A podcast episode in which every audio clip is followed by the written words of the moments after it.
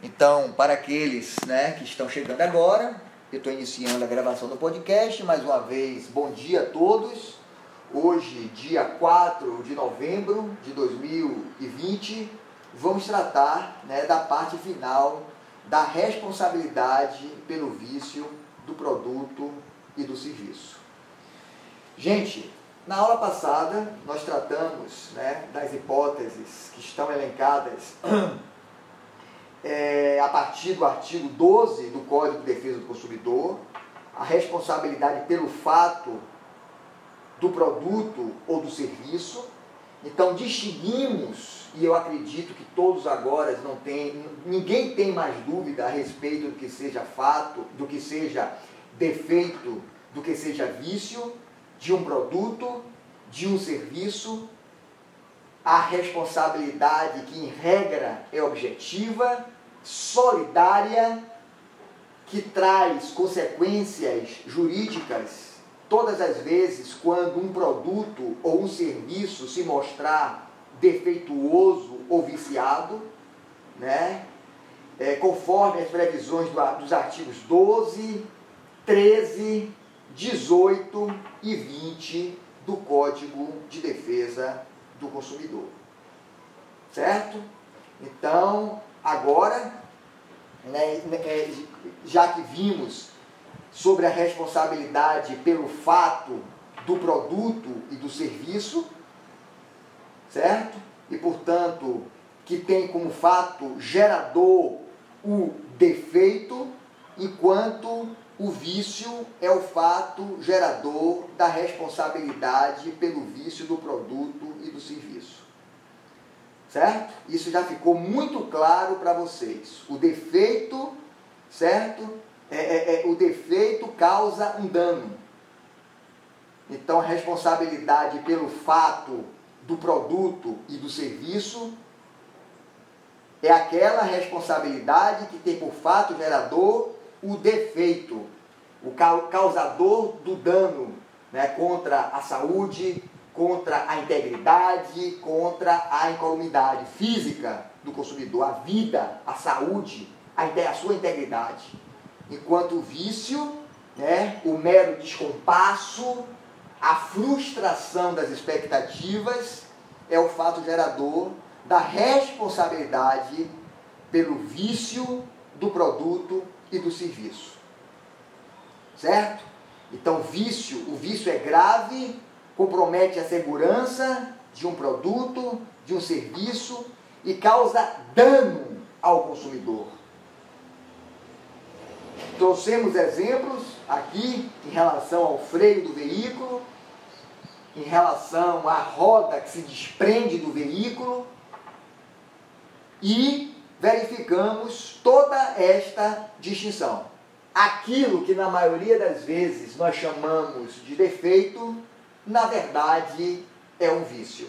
Se o celular, o aparelho do celular aquece, ele não tem a autonomia da bateria que promete ter, que anuncia ter aquele acessório, aquele eletro, eletro né, aquele equipamento se encontra apenas viciado e não defeituoso.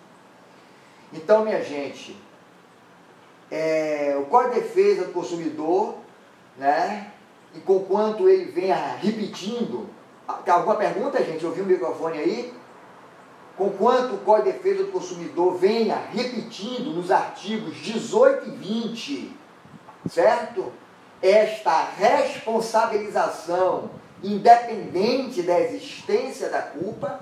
Eu, inclusive, frisei isso na palestra do professor é, Josenaldo Leal, em razão da má colocação, me desculpe, a má colocação de Sérgio Cavalieri, né, que fala que a responsabilidade objetiva é uma responsabilidade sem culpa. Isso está errado.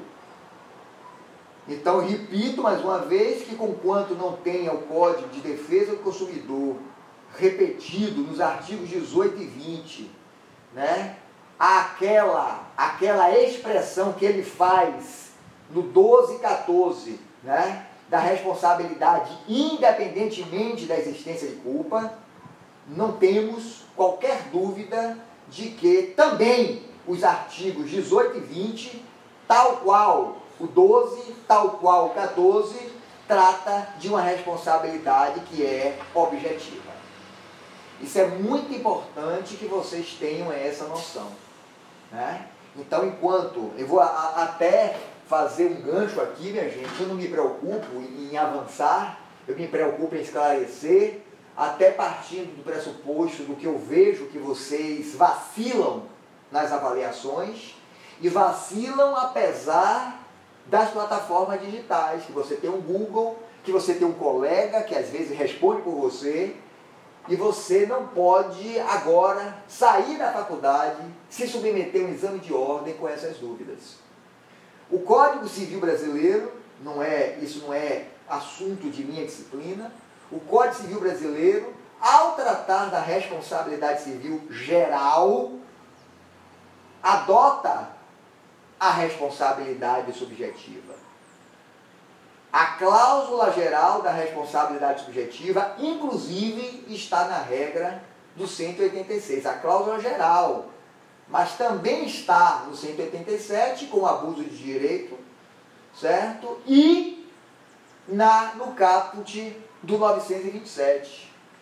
Mas por conta de todas essas, aquelas evoluções, o Código Civil Brasileiro passou a tratar também conjuntamente com a responsabilidade subjetiva, que passou, que continuou, que permaneceu sendo a regra geral, agora também a responsabilidade objetiva, essa responsabilidade que não tem né, qualquer necessidade de aferição do elemento culpa.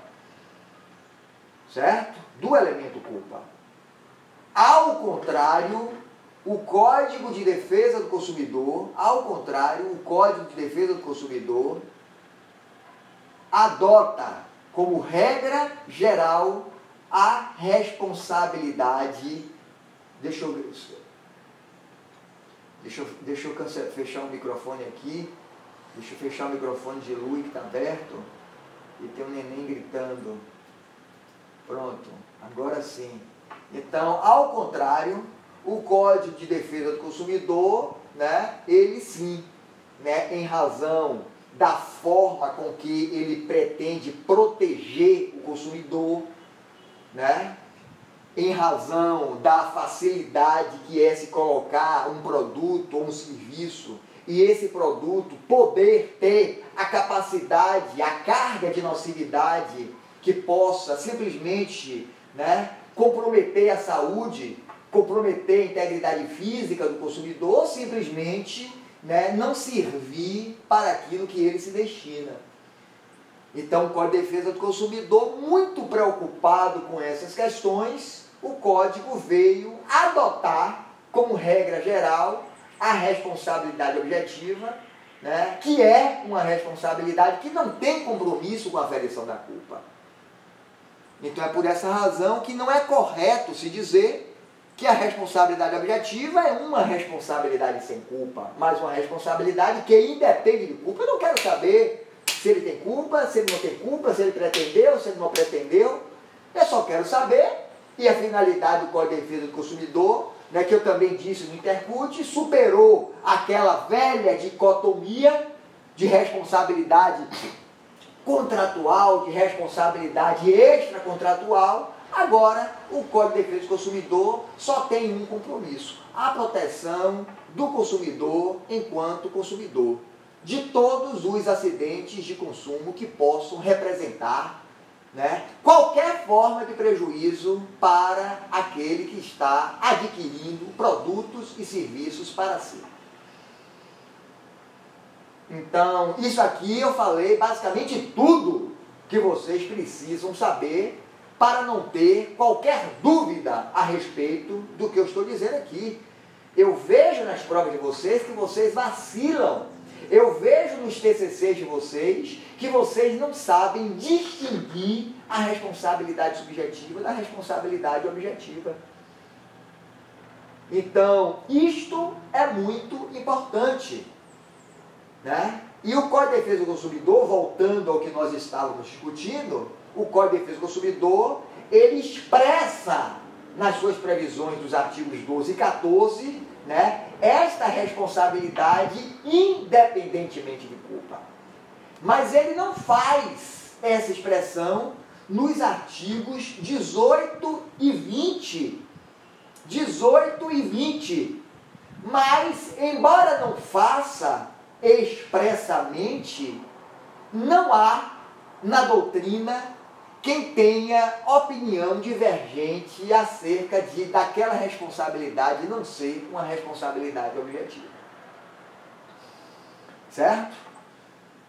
Então, o, é, é, é, o Código de Defesa do Consumidor adota como regra geral a responsabilidade objetiva.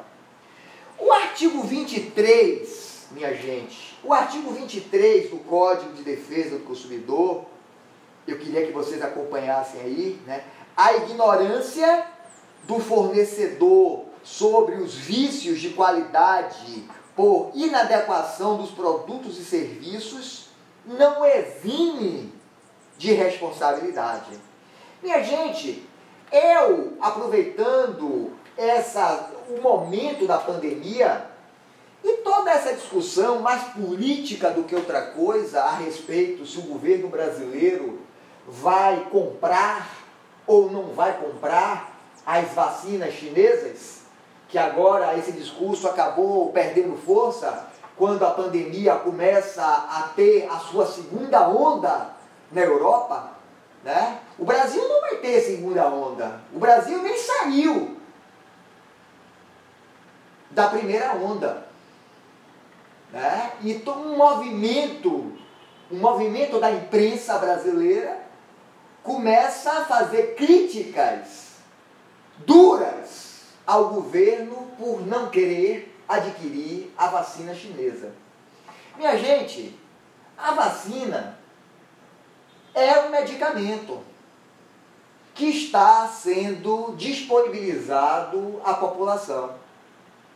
Se o governo brasileiro adquire e disponibiliza para esta população, o, governo brasileiro está sendo responsável pelas consequências jurídicas que possa advir desta vacinação que não demonstrou até agora, novembro de 2020, 4 de novembro de 2020, qualquer garantia. E quando eu falo de garantia, eu estou avaliando dois aspectos o da efetividade da vacinação. O que é a efetividade da vacinação? A, a vacina imuni, é, como é? imuniza? A vacina imuniza? Ela garante que você não voltará a se contaminar? E outra, quando nós disponibilizamos a vacina nós temos a garantia que quem vacinou não terá efeito colateral? Então, uma coisa é o vício, ela não servir para imunizar.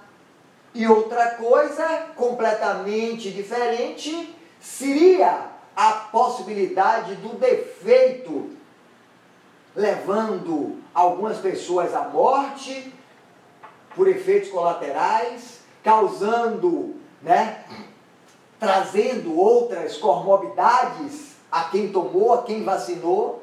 Portanto, minha gente, é efetivamente, né, à luz de uma responsabilidade civil brasileira, seria muito prematuro se falar em obrigatoriedade de vacinação de obrigatoriedade de vacinação. Obviamente que o governo brasileiro, como qualquer governo que tenha as regras né, brasileiras, ele só pode admitir a aquisição daquele produto e disponibilizar à sua população quando houver né, um controle rígido por parte da Agência Nacional de Vigilância Sanitária, a Anvisa, acerca, pelo menos, do, de afastar qualquer nocividade pela ingestão daquele, da, daquela vacina. Então, minha gente, esta regra do artigo 23, ela reforça a responsabilidade objetiva, a responsabilidade que independe de culpa. E o artigo 23 fala da a ignorância do fornecedor. E quando a gente fala da ignorância do fornecedor, eu me lembro né, daquela disciplina que vocês estudaram é, no segundo semestre, a, a teoria dos fatos e atos jurídicos. Quando o legislador né, ele, ele faz a distinção entre erro e ignorância. Embora né, o, Código, o Código Civil Brasileiro trate a ignorância como sinônimo de erro, mas não é. Tecnicamente não é. E também não é para o Código de Defesa do Consumidor. Né? O erro é simplesmente a falsa interpretação da realidade, a má interpretação da realidade.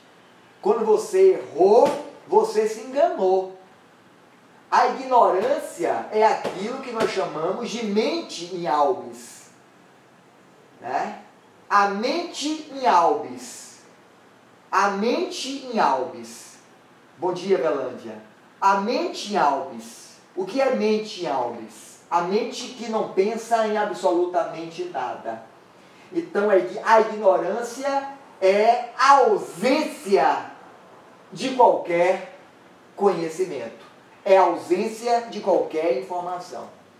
Então, em outras palavras, o Código de Defesa do Consumidor, ele está nos dizendo, quando ele diz que a ignorância do fornecedor, a ignorância do fornecedor sobre os vícios de qualidade por inadequação dos produtos e serviços não o exime de responsabilidade, ele está dizendo que, em outras palavras, o Código de está dizendo que, por mais que o fornecedor tenha boa fé, ainda que ele ignore né, toda e qualquer probabilidade de dano a quem quer que seja, ainda assim haverá para ele o dever de reparar por todos os prejuízos que ocorreram.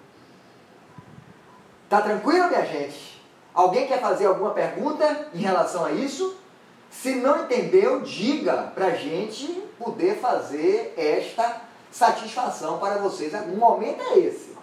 Nós não vamos mais voltar a falar sobre né, essa, essa, essa relação de Código Civil com Código de Defesa do Consumidor. Esta questão né, do vício e do produto essa questão da potencialidade, esta questão da responsabilidade, sem fazer qualquer aferição de culpa.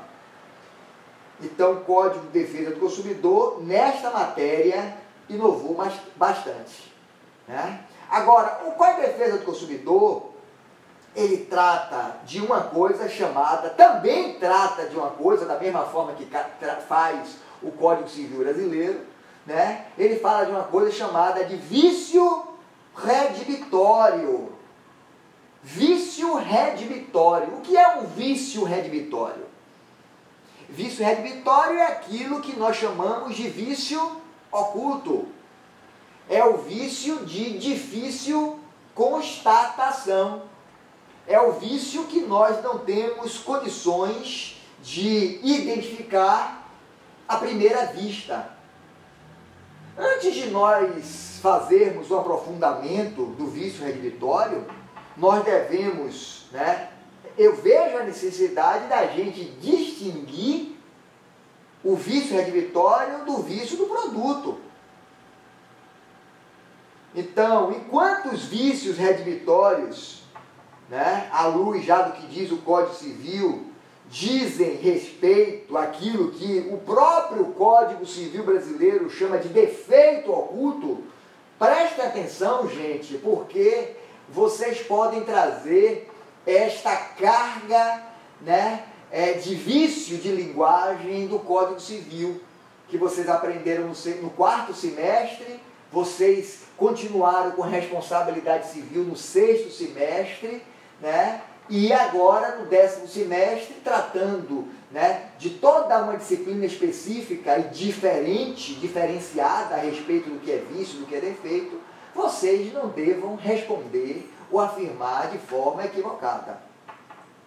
Enquanto, então, obviamente, a primeira coisa que eu devo dizer é que o Código de Defesa do Consumidor né, tem uma garantia né, muito mais ampla do que aquela prevista no Código Civil Brasileiro em relação aos vícios ocultos. Né? Os descompassos, o comprometimento que não seja identificável de primeira, em, em, em, a, a, primeira, a, a primeira vista. Né? Então, enquanto os vícios redibitórios pelo Código Civil Brasileiro dizem respeito àquilo que, em regra, nós chamamos de defeitos ocultos, e eles estão lá, né? deixa eu ver se não me engano, no artigo 400, eu vou, eu vou amanhã dar aula de vício redivitório para a disciplina de contratos, é artigo, se não me engano, 441, deixa eu ver aqui, é, 441, exatamente, né? a coisa recebida em virtude de contrato comutativo pode ser injetada por vícios ou defeitos ocultos que a tornem imprópria ao uso ou a que é destinada, ou simplesmente lhe diminuam o valor. Então, observem né, que o Código de Defesa do Consumidor passou também a tratar né, de forma distintiva o vício redivitório simplesmente por vício oculto ou por aquilo que ele, em regra, costuma chamar de defeito oculto da coisa. Mas não é defeito oculto da coisa. Né? Então, são aqui no artigo 441 o legislador tra, está tratando né, dos vícios de qualidade ou vícios de quantidade de bens e serviços que podem ser ocultos e nem sempre são aparentes e de fácil identificação.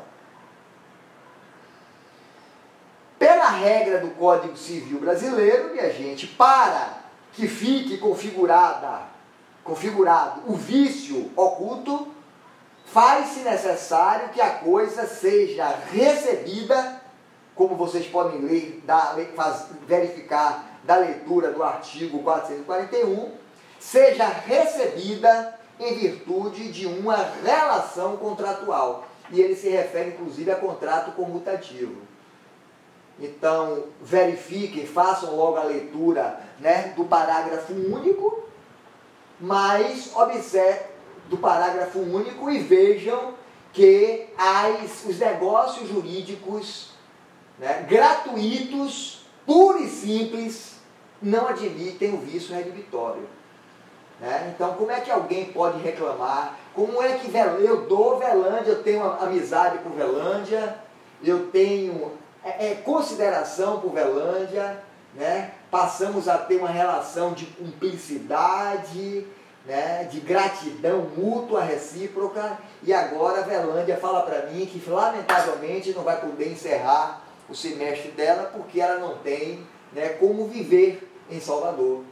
E eu resolvo fazer a doação pura e simples, sem nada exigir de volta, né, de um imóvel que eu tenho na federação e ela imaginando que eu tenho um alto padrão de vida, ela já imagina que do meu imóvel que eu prometi a ela na federação, ela vai ter vista para o mar, que ela vai ter uma excelente ventilação, que o apartamento está em perfeitas condições de uso e gozo.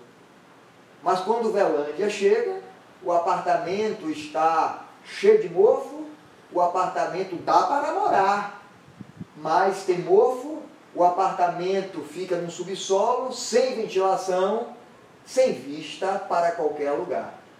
Então, Velândia, obviamente, nada poderá reclamar. Nada poderá reclamar. Afinal de contas, ela está recebendo sem nenhuma contraprestação.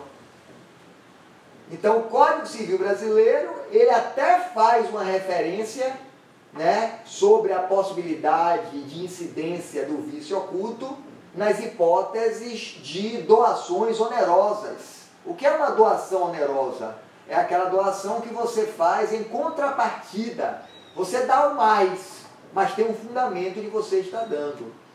Então, Civelândia foi a pessoa que tomou conta de mim durante os três anos que eu fiquei em estado vegetativo, né? E ela ficou simplesmente porque ela quis ficar, né? Mas ela comprometeu a sua qualidade de vida, ela comprometeu a sua saúde, e se inclusive ela tinha uma relação de emprego comigo, né? Para tomar conta de mim, para cuidar de mim, para me auxiliar, ainda assim eu posso querer recompensá-la.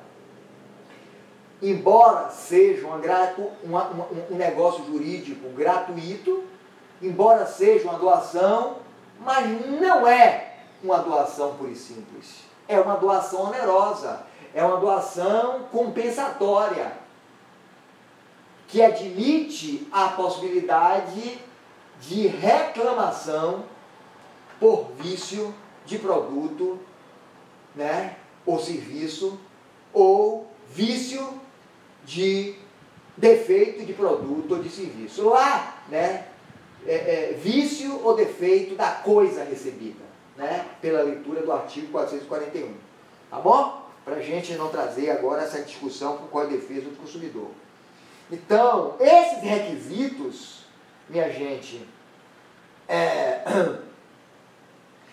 é, que o Código Civil traz né, para a configuração do vício redivitório, né, que a coisa seja recebida em virtude de uma relação contratual, que o defeito seja grave, atual, a data da celebração do contrato, você identifica, né? É, é, é, você para reclamar, não sei se vocês ainda lembram disso, mas para vocês reclamarem isso é muito importante, viu, gente? Isso cai em prova de OAB, porque tem muita gente aí que vai para a justiça reclamar o que não tem direito.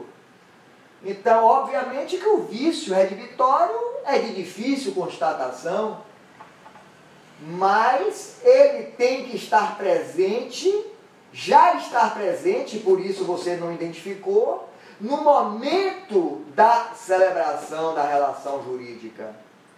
Então é por isso que a gente diz que o vício redivitório, né, ele seja grave e atual à data da celebração do contrato. Né? Pode ser um, defe um defeito, mas aqueles defeitos de pequena monta ou supervenientes à relação do negócio, pela regra do Código de Defesa do Consumidor, não afeta a garantia. Isso é, inclusive, pacificado pela doutrina brasileira e pela jurisprudência. Né? Aqueles, aqueles comprometimentos irrelevantes, aqueles comprometimentos irrelevantes, né? que não causam nenhum problema, que não seja, não comprometa a coisa pelo Código Civil Brasileiro, né, eles não podem ser considerados para arguição de vício redivitório. Para o Código de Defesa do Consumidor, minha gente, isso não se aplica. Então verifiquem vocês, porque eu não sei por onde vocês vão estudar, né? O que a doutrina determina para os contratos em geral não se aplica para as relações de consumo. Então aqueles requisitos, né, presentes e caracterizadores do vício redivitório à, à luz da regra do 441 do Código Civil Brasileiro são irrelevantes para a configuração do vício do produto, né? na medida em que a Lei 8.078 não faz qualquer distinção quanto à gravidade do vício quando ele for, né, estiver nos produtos e serviços. Muito menos se, é, se, se, se aquele vício né, de difícil constatação é anterior, é atual ou é posterior à entrega da coisa. Vocês não sabem a importância do que eu estou falando aqui para vocês. Né? A importância, porque o Código de Defesa do Consumidor, minha gente, mais uma vez dizendo, é regra específica.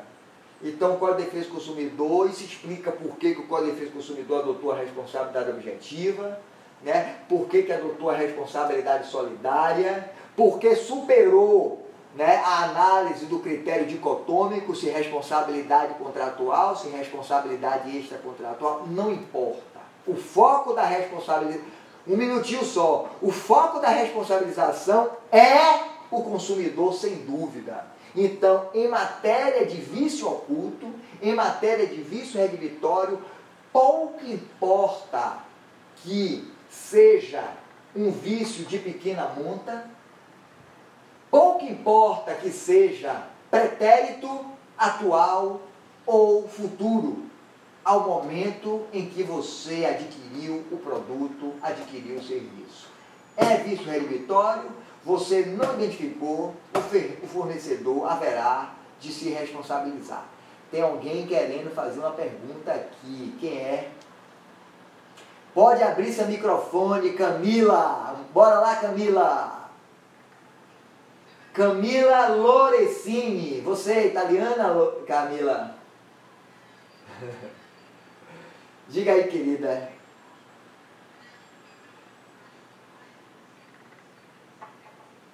Tá vendo? Graças a Deus. Mas eu gosto que vocês perguntem. Eu fico alegre quando vocês perguntam, quando vocês fazem assim uma, uma interferência. Né? Não vá adiante não que eu não entendi. Mas tudo bem. Então, né? Então, observe vocês. Talvez isso seja muito mais importante para vocês fazerem contestações do que para vocês fazerem pedidos. Certo? Então, e, e, como o Código de Defesa do Consumidor, minha gente, ele adota né, um mecanismo muito mais amplo do que o Código Civil brasileiro, os mecanismos de responsabilização são também muito mais abrangentes do que aqueles previstos no Código, de Defesa, do Código Civil Brasileiro. Né?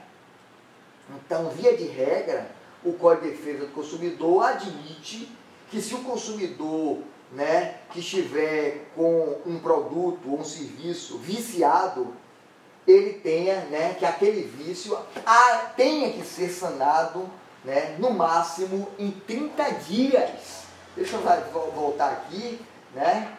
Aqui, ó. É, pá, pá, pá, artigo 18, parágrafo 1 não sendo o vício sanado no prazo máximo de 30 dias, pode o consumidor exigir alternativamente a sua escolha e aí ele traz né, aquelas consequências.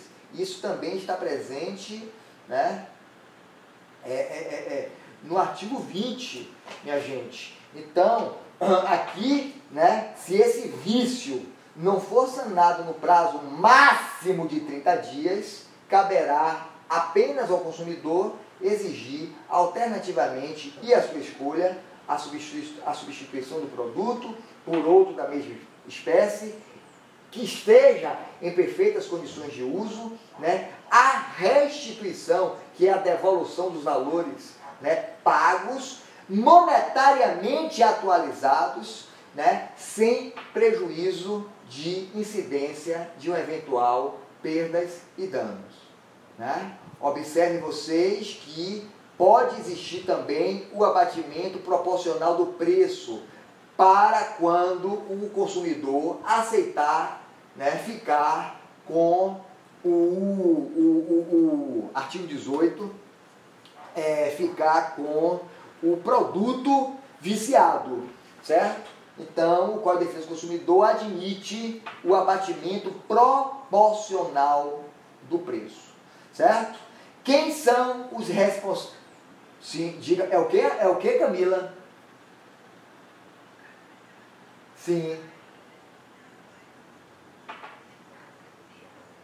Não, não porque você não pode aceitar, né? Obviamente que esse abatimento faz parte de uma livre negociação, né? Mas na medida em que a própria lei, no parágrafo único, determina que essa escolha cabe ao consumidor, você não está obrigado a aceitar, né? Na maioria das vezes, na maioria das vezes, Camila, você aceita ficar com um produto viciado, né? Porque está amassado, porque está arranhado, porque precisa trocar o termostato, porque precisa trocar a, a, a mangueira de vedação, né? Para que ele tenha uma eficiência adequada, né? Você aceita ficar com aquele produto né, comprometido quando você não tem né? Quando, quando, quando ficar com um produto é, viciado, significa um mal menor do que você receber, inclusive, o dinheiro de volta, ainda que monetariamente né, corrigido.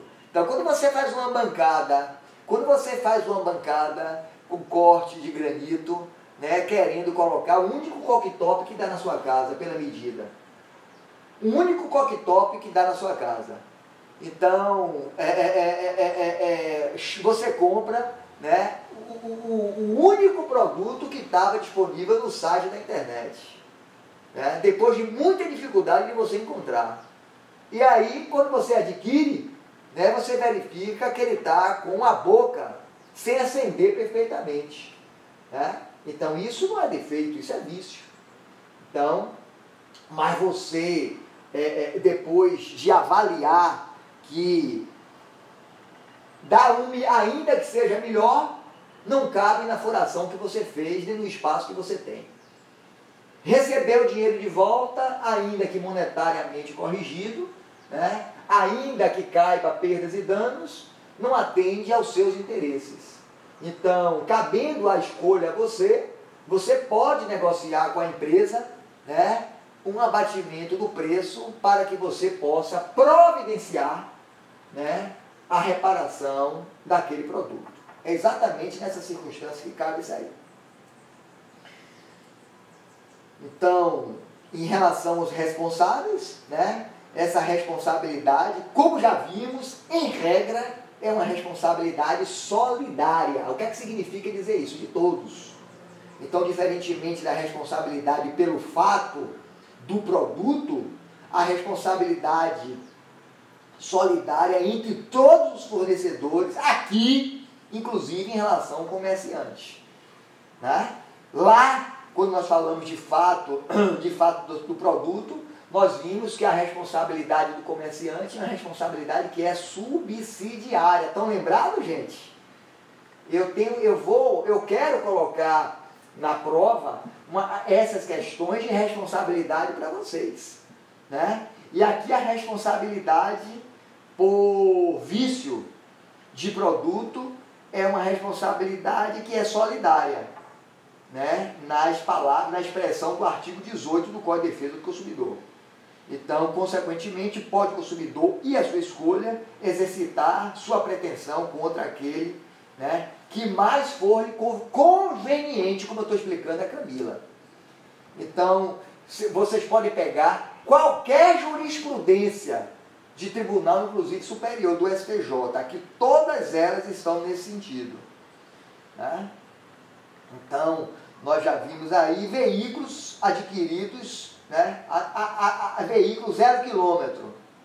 Veículo zero quilômetro, deixa eu pegar o artigo 18 aqui, né? vício de serviço, né? veículo comprado zero quilômetro e que tenha um comprometimento no seu funcionamento. Então, é, nessa situação, pode, é possível que você fique né, com o veículo é, aceitando o próprio abatimento da coisa. Agora, a quem cabe essa responsabilidade? Né? Essa responsabilidade, por ser solidária, né, ela é, deixa eu ver aqui, parágrafo 5 artigo 18, parágrafo 5 Leiam aí comigo. Leiam aí, artigo 18, parágrafo 5 no caso de fornecimento de produtos in natura, será responsável perante o consumidor o fornecedor imediato, exceto quando identificado claramente seu produtor. Eu queria chamar muita atenção para esta hipótese do parágrafo 5 do código, do artigo 18 do Código de Defesa do Consumidor. Então, né, nós já vimos que a responsabilidade é solidária, está na regra do artigo 18, né, respondem solidariamente pelos vícios de qualidade ou quantidade. Mas chega no parágrafo 5 ele fala que no caso de fornecimento de produtos in natura, será responsável perante o consumidor o fornecedor imediato. O fornecedor imediato. Então, minha gente, vejam vocês. Deixa eu colocar meu código aqui de novo, fechar de novo. Vejam vocês que a responsabilidade, a responsabilidade, é, a, a solidariedade, né, que está aí traçada no parágrafo 5 do artigo 18, né, trata de um produto in natura. Ou seja, aquele que é colocado no mercado de consumo sem passar por qualquer processo de industrialização, como é aquela hipótese né, em que o fornecedor imediato né, ele coloca né, é, é, é, as suas alfaces, os seus temperos, as suas ervas, né, para, para a disposição do próprio consumo do consumidor. Então, vejam aí, comparem a regra do parágrafo 5 do artigo 18 com a regra do, do parágrafo 2 do artigo 19. São impróprios, né, porque lá fala, artigo 18 fala de vício de produto. Aqui, vício de serviço. Parágrafo 2 artigo 20. São impróprios os serviços que se mostrem inadequados para os fins que razoavelmente deles se esperam bem como que aqueles que não atendam às normas regulamentares de pré-estabilidade. Então, dessa forma, minha gente, né, a solidariedade só se rompe nessas duas hipóteses. Nas hipóteses do artigo 18, parágrafo 5 e artigo 19, parágrafo 2 A primeira trata de produto in natura, certo? A primeira trata de produto in natura, a segunda trata é, a segunda trata de é, serviços impróprios, certo? Serviços impróprios e inadequados. Fale, querida.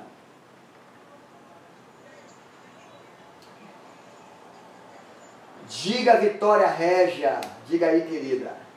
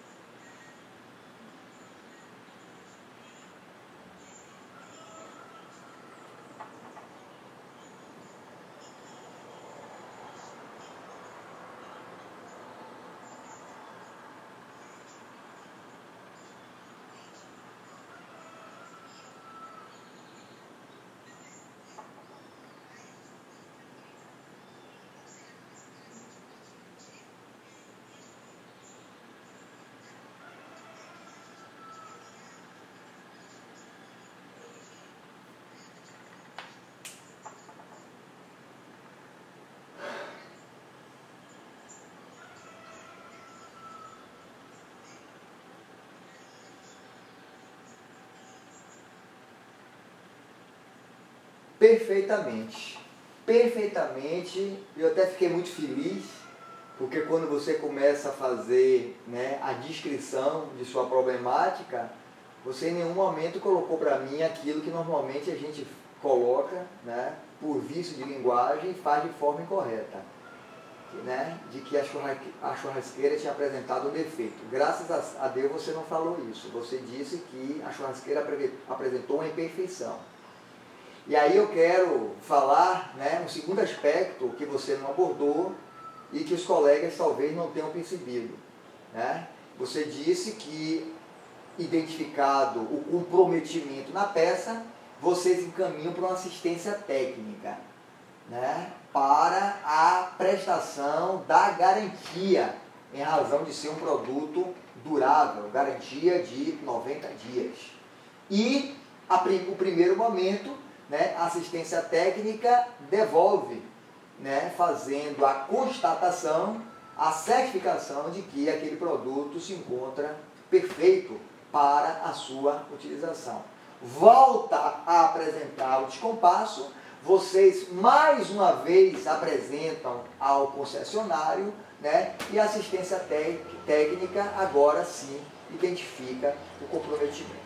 Eu quero dizer isso, né? Porque esse vai e vem, que por um acaso foi de apenas duas vezes, ele poderia perdurar e ultrapassar inclusive aquilo que normalmente depois dizem perdeu a garantia. Agora não tem mais os 90 dias. Minha gente, né? Se o problema é intermitente, eu estou insistindo para não falar o defeito. Se o problema é intermitente, se o descompasso é intermitente, certo? Ele está sempre na ocorrência, sempre na ocorrência, sempre na ocorrência, este prazo não está contando. Este prazo não está contando. Né? Ele interrompe a contagem do prazo estabelecido pelo legislador. E finalmente, finalmente, portanto, está dentro da garantia, há sim a responsabilidade do fornecedor. E finalmente, como Vitória colocou, e colocou de forma correta, a lei foi que estabeleceu os prazos e as consequências jurídicas para esta resposta.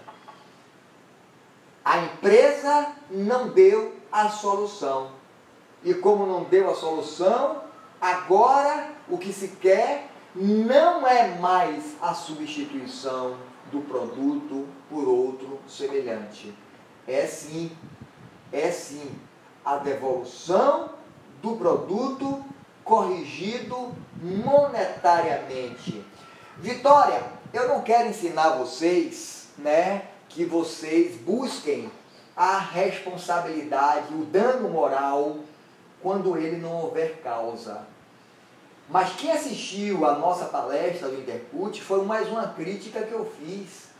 O próprio judiciário brasileiro, minha gente, de, de regra geral, eu fiz a comparação dos estados da Bahia, dos estados, né, do estado de Sergipe, mas que já está sendo uma tendência no estado de Sergipe, né, não dar as grandes indenizações, né, não fazer pesar no bolso do fornecedor, enfim, o judiciário brasileiro ele é responsável, ele é responsável por esta, né, por esta inércia do, da, da, da indústria brasileira em não atender prontamente por todos os danos que um consumidor estiver sujeito a sofrer. Então, eu né, ainda sou a favor né, de que o pedido no, no, no, caso, o seu pedido, que eu já estou vendo aí que vocês vão ter que partir para o judiciário, né?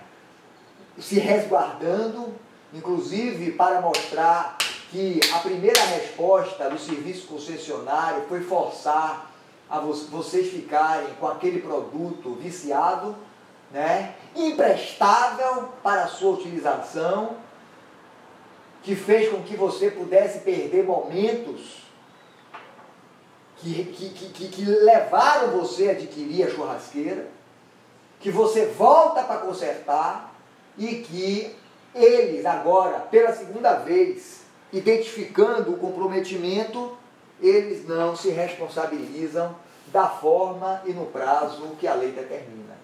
Então, eu vejo aí a possibilidade de você fazer né, a defesa de um dano moral. Obviamente que vocês não têm dano material, o dano é meramente moral, certo? Fazer de forma correta, delineando o dano moral, sustentando que não se trata de um mero aborrecimento, né? mas forçaram vocês a irem por duas vezes, né?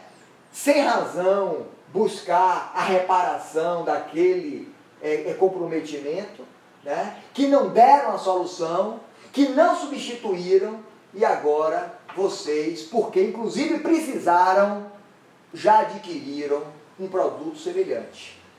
E que por essa razão agora vocês querem, né, na verdade, é, vocês querem é, a restituição dos valores corrigidamente, corrigidos monetariamente, né, e com a incidência do dano, as perdas e danos morais, meramente morais, sofridos.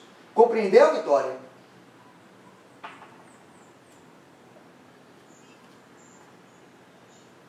Muito bem. Vamos lá. Vícios de qualidade. O artigo 18, minha gente, do Código de Defesa do Consumidor prevê dois tipos de vícios do produto. Né? Não vou fazer novamente a leitura do artigo 18, mas ali vocês podem identificar vícios de qualidade e vício de quantidade. O que é um vício de qualidade? Né? Vício de qualidade são aqueles vícios que tornam os produtos, sejam eles duráveis, sejam eles não duráveis, impróprios ao consumo a que se destinam ou que lhe o valor, assim como aqueles decorrentes da disparidade com as indicações constantes do recipiente, da embalagem, rotulagem ou mensagem publicitária. Certo? Então, se a, a, a, a churrasqueira comprada por Vitória Regia, Regia, ela não aquece como ela deveria aquecer, né? E faz inclusive com que você perca a carne ou como ela crua. Obviamente que ela não serve para o que ela se apresenta. Então, para que é que você quer uma churrasqueira que não assa carne? Então, a geladeira que não gela, que não refrigera. Né? O freezer que não congela. Né? Então, o medicamento que esteja com a sua data vencida. O alimento, o iogurte que esteja com sua, com sua data de validade vencida. Né? O, o milkshake, né? o alimento que, embora com data de validade, com data de validade, é, é, é, que embora apresente né, uma boa aparência, que esteja apto para o consumo, mas que esteja com a sua validade vencida. Então, minha gente, o, o, o os tribunais superiores, o STJ, né, ele tem inúmeros precedentes relacionando vícios de qualidade, né, a, a, relacionando a vícios de qualidade, né, aquilo que nós costumamos chamar de defeitos apresentados por carros novos, mas não são defeitos, né? Vícios apresentados por veículos novos, né? como é, é, é, o carro que é zero quilômetro, como eu tive um carro né? que apagava. Então, né? ele, ele, ele, ele aquilo me, me trouxe inúmeros constrangimentos, me fez perder a audiência, me, me colocou em risco quando eu voltava de Camaçari para onde eu tinha ido dar aula. Né? Então, a borracha, a borracha da porta que permite que a, a, a água caia dentro do banco do motorista. Isso são vícios. Né? Então, o Código de Defesa do Consumidor estabeleceu no seu artigo 18 né, este dever de qualidade, ou seja, do fornecedor somente introduzir no mercado produtos inteiramente adequados ao consumo a que se destina. Certo? A que se destina. O parágrafo 6 do artigo 18, né, ele traz o sentido do que seja impróprio ao, ao uso e consumo. Né? Os produtos cujos prazos de validade sejam vencidos. Os produtos deteriorados. Então aqui, minha gente, é, pela regra do, do, do parágrafo 6 né, é, desse mesmo artigo 18, nós podemos verificar um rol que é meramente exemplificativo, né? ele não se exaure com as previsões ali elencadas, né? que tratam de vícios de qualidade que tornem aqueles produtos impróprios ao uso e o consumo. Né? Produtos cujos prazos de validade estejam vencidos, produtos deteriorados, alterados, adulterados, avariados, falsificados, corrompidos, né, nocivos à vida ou à saúde, ou perigosos, ou ainda que estejam em desacordo com as normas do fabricante. Certo? Tudo isso apresenta vício de qualidade. Gente, eu vou ter que parar, eu vou dar uma pausa. Eu estou aqui, né? Mas eu estou dando uma pausa porque nós estamos com uma hora de gravação de aula. Eu preciso interromper a gravação do podcast e eu vou possibilitar que vocês façam perguntas enquanto eu estou aqui salvando a gravação, certo? É, nós vamos continuar é, agora com, com, com, com, a, com a análise do artigo 18, certo? E vamos fazer esta análise desses mecanismos reparatórios do artigo 18. Se não, se vocês já tiverem entendido isso, a gente passa a seguir para inclusive para aquilo que a gente entende que a gente vai falar sobre publicidade abusiva, publicidade enganosa.